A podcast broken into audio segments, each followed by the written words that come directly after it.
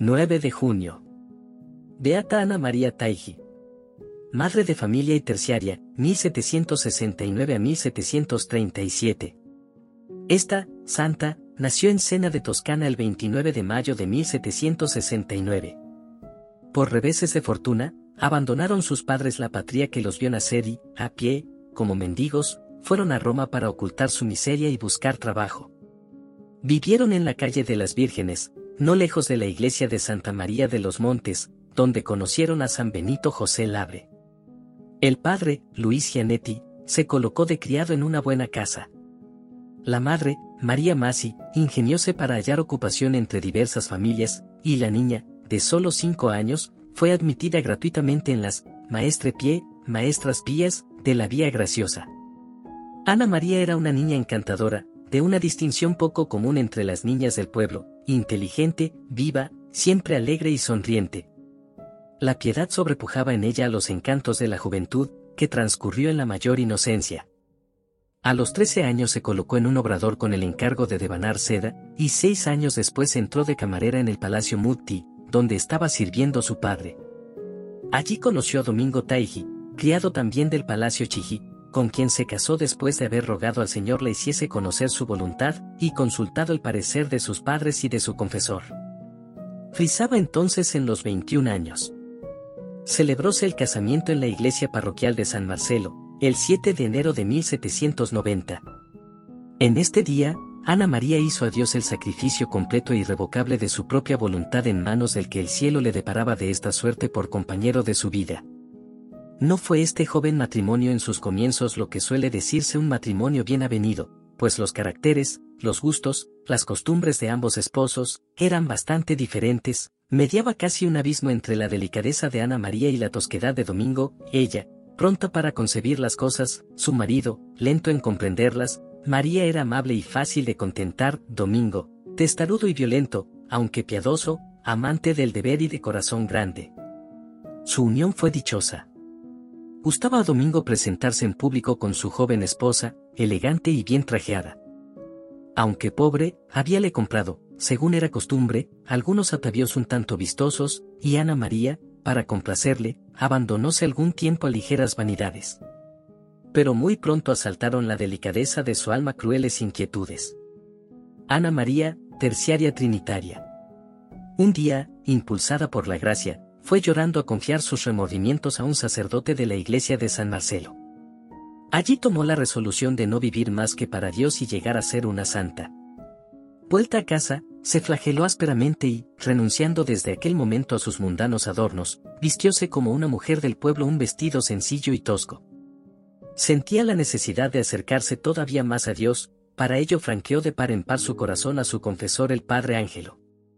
Siento en mí un deseo vivísimo de ofrendarme al Señor, le dijo, de manera que le pertenezca sin reserva, y ponerme en su divina presencia como una víctima expiatoria por tantos pecados como se cometen en el mundo. Alabó el confesor tan santas aspiraciones y recomendó le obtuviera de su marido el permiso de hacerse terciaria. Sí, seguramente, le dijo, que Dios la quiere así, es decir, religiosa en medio del siglo.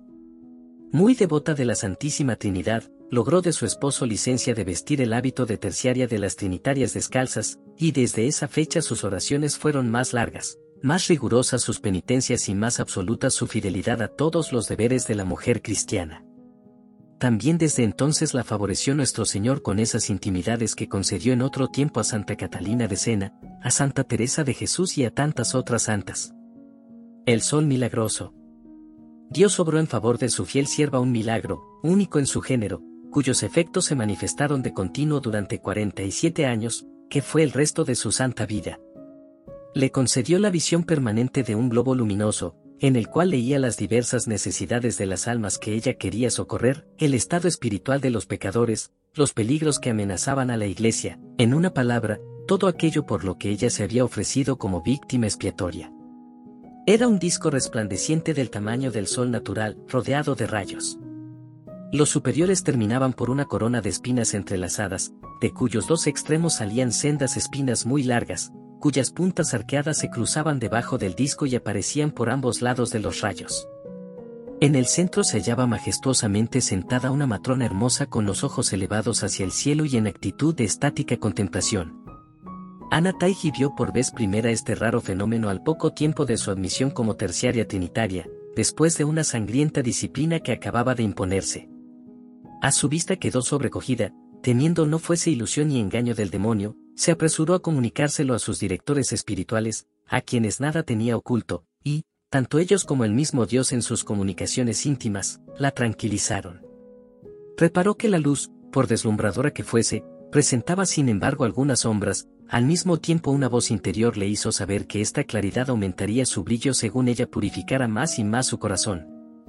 Fue el acicate que le impulsó toda su vida a correr con nuevos bríos por el camino de la santidad. Puede decirse, con Luis Juillet, que allí veía ella todas las cosas, las pasadas, las presentes y las venideras, todas se mostraban a su inteligencia con todas sus circunstancias. En cualquier momento del día podía echar una mirada sobre aquel sol siempre presente, pero era sobre todo por la noche, en las prolongadas horas de vigilia, durante las cuales la piadosa mujer rezaba sus oraciones acostumbradas, cuando Dios ponía ante su vista figuras naturales o alegóricas. A menudo le daba a Dios la explicación, otras veces la dejaba en la ignorancia, pero, no obstante, quería que lo notara, porque algún día el acontecimiento se lo haría comprender. Si Ana María deseaba ver en el sol un objeto determinado, por ejemplo, la respuesta a una pregunta que se le había hecho, el estado de un alma por la que quería rezar, desaparecía toda imagen extraña y el objeto buscado se presentaba inmediatamente.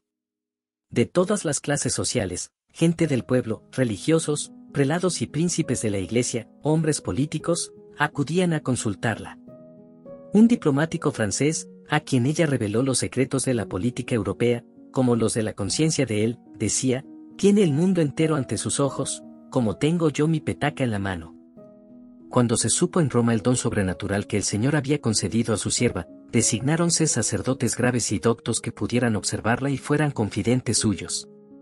Uno de ellos, Monseñor Natali, que la conoció durante 30 años, tenía por misión recoger todas las comunicaciones que ella recibiera de Dios. Ana María, siempre obediente, y por mucho que le costase, dio a conocer con escrupulosa fidelidad los extraordinarios favores con que el cielo la distinguía, a quien tenía derecho a ello. Sus padecimientos. El resultado inmediato de sus visiones era dar pábulo a la sed de expiación de la sierva de Dios. En cuanto veía a un alma sufriendo, un peligro para la iglesia o algún bien que obtener, poníase en oración y ofrecía a Dios su ayuno casi continuo, sus disciplinas y los padecimientos que la providencia nunca le escaseó.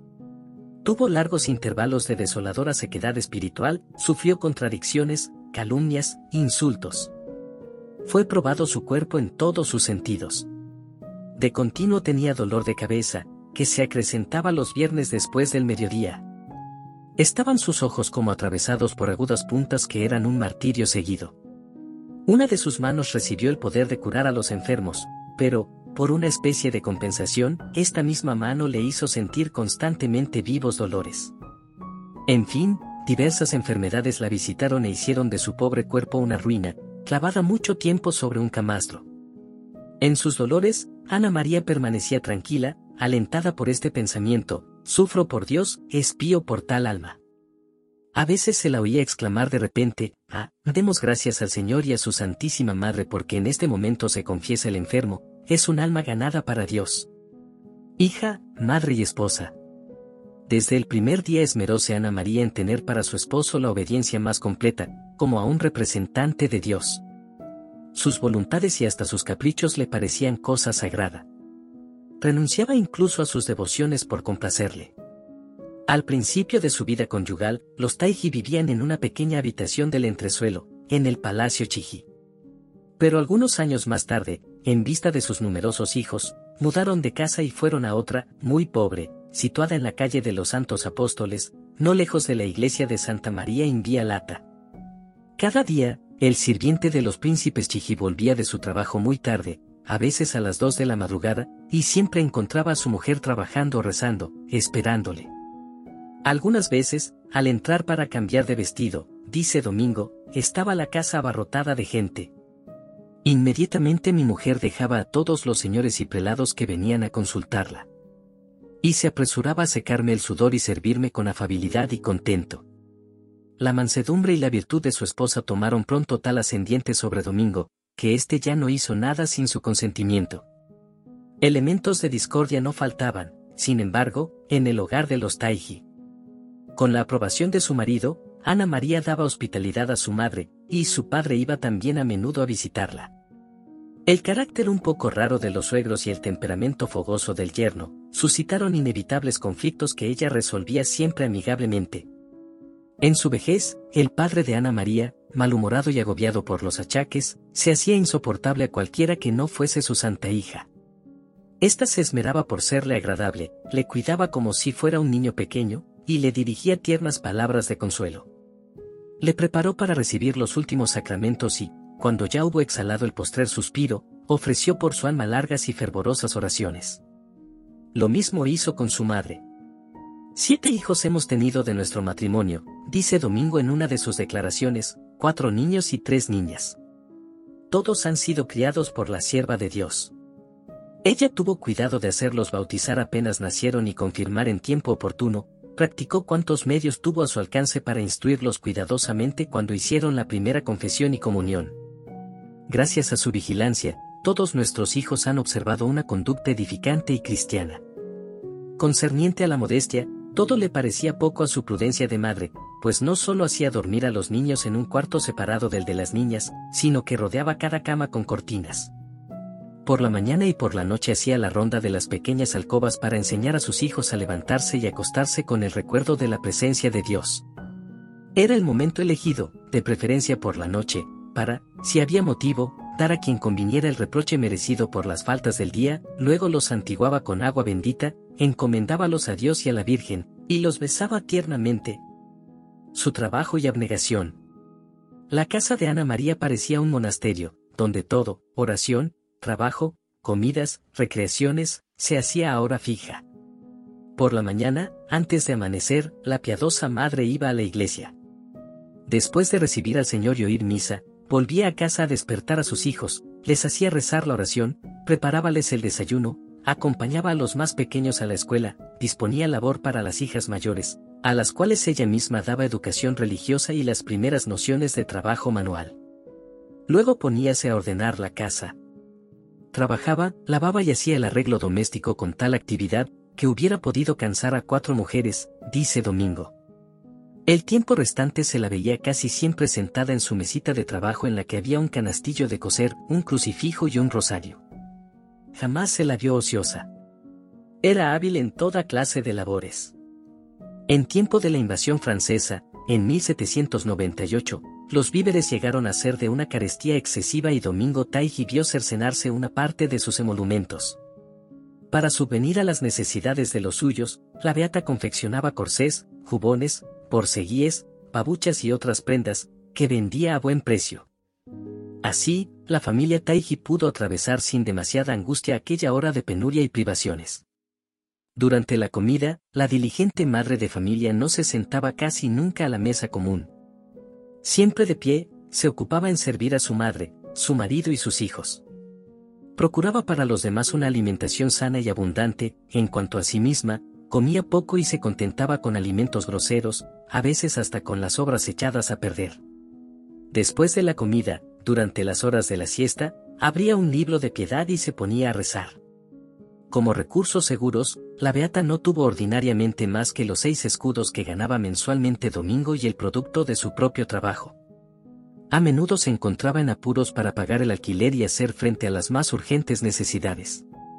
En estos casos iba a rezar fervorosamente a una iglesia y con entero abandono decía al Señor, vuestra indigna sierva espera de vos, oh Dios mío, el pan para el día de hoy. Su confianza nunca sufrió decepción. La providencia le enviaba siempre lo necesario. Muchas veces tuvo ocasión de enriquecerse esta pobre familia, hubiera bastado con que la beata abriese la mano. La reina de Etruria, curada por ella de un mal cruel, le dijo un día presentándole una caja llena de oro, Toma, toma, Ana mía. Qué cándida sois, señora. Respondió ingenuamente Ana. Yo sirvo a un amo mucho más rico que vos, confío en él, y él provee a mis necesidades de cada día. Entonces la reina le ofreció para Domingo una buena colocación con un crecido salario. Ana María le dio las gracias cortésmente en estos términos, no, no, yo ruego a su majestad nos deje en nuestra medianía. El Señor nos quiere en la posición en que estamos. Tengo absoluta confianza en su auxilio. Ni siquiera quiso recibir dinero para distribuirlo entre los pobres con el fin, decía ella, de no apartarse del real sendero de la pobreza. Y no es que no se interesase ella por los indigentes, a pesar de sus cargas de familia, los socorría de todas las maneras. Sabiendo un día que su madre había rehusado dar limosna a un mendigo, sintió honda pena por ello. Por Dios, madre, le dijo, no despida más a un pobre sin hacerle una caridad. A falta de otra cosa, siempre encontrará usted pan en este armario. Más a menudo aún, pagaba ella con su propia persona, con frecuencia se la llamaba en auxilio de los enfermos e inmediatamente acudía, sin reparar en si el tiempo era bueno o malo. Cuando enviudó su hija Sofía, Ana María acogió un tiempo en su casa a la pobre madre con sus seis hijos, y hasta una criada que tenía Sofía. Esta vacilaba al imponer a su madre semejante carga. ¿En qué piensas tú, hija mía? Respondió. Qué poca confianza tienes en Dios. Bien sabes que nunca abandona a nadie. Dios lo arreglará y tú tendrás cuanto te haga falta. Otros favores celestiales. Su muerte. Ana María se mostró siempre en el hogar doméstico como esposa y madre, abnegada cumplidora de sus deberes con toda perfección por amor a Dios, sin demostraciones exteriores de los carismas que el Señor le concedía, de forma que, de sus éxtasis, arrobamientos y dones sobrenaturales, apenas si su esposo tuvo algún indicio. Sin embargo, estos fenómenos no eran raros. En cualquier lugar en que se encontraba hallábase de repente inmóvil, privada de sus sentidos, fijas las miradas en un objeto invisible. Llamábala entonces Domingo y, al no recibir respuesta, la sacudía fuertemente. Algunas veces, persuadido de que se encontraba mal, la instaba para que tomase algún calmante. Al fin, viendo que era esto habitual en ella, atribuyó estos accidentes a un simple adormecimiento, y, cuando su mujer, ya vuelta en sí, recobraba de repente su alegría y su sonrisa, le decía, pero, ¿cómo puedes dormirte así en la mesa? Se diría que estás cargada de sueño. La más joven de sus hijas, viendo que un día su madre no daba señales de vida, exclamó asustada, Mamá ha muerto. Mamá ha muerto, no, le dijo Sofía, más perspicaz, mamá está en oración. La beata procuraba no dejar traslucir esos favores sobrenaturales, pero no siempre lo conseguía. Más fácil era ocultar sus mortificaciones, los cilicios provistos de agudas puntas, las cadenillas de hierro con que se ceñía, las sangrientas disciplinas con que se flagelaba, la corona de espinas que llevaba debajo de su cofia. El 10 de mayo de 1836, mientras oraba en San Pablo Estramuros, delante de un crucifijo que veneraba con particular devoción, oyó una voz interior que le decía, Hija mía, muy pronto estarás conmigo en mi reino. Habiendo caído enferma el 26 de octubre siguiente, guardó cama largos meses, torturada por crueles padecimientos. Todos los días, Monseñor Natali celebraba misa en su modesto oratorio y le daba la Sagrada Comunión. Después de haber recibido la estremunción, expiró el viernes 9 de junio de 1837. Contaba entonces 68 años. Las exequias se celebraron en Santa María in Vía Lata, su parroquia, y su cuerpo fue llevado al cementerio del Campo Verano, donde su tumba llegó a ser muy pronto lugar de peregrinación, en 1855 fue transportado a la iglesia de Santa María de la Paz. La causa de la sierva de Dios fue introducida el 8 de enero de 1863, siendo nombrado postulador el superior general de los Trinitarios. Dos años más tarde, el 10 de julio de 1865, los restos de Ana María Taiji fueron transportados a la iglesia de San Crisógono en el Trastevere, a cargo de los Trinitarios. Allí descansan definitivamente. Fue beatificada por Benedicto XV el 30 de mayo de 1920, y su fiesta se fijó en 9 de junio para el clero romano. Domingo, que vivió aún 12 años, no podía hablar de su mujer sin derramar lágrimas de ternura, invariablemente terminaba sus conversaciones con esta frase, sí, en verdad, era una mujer muy buena.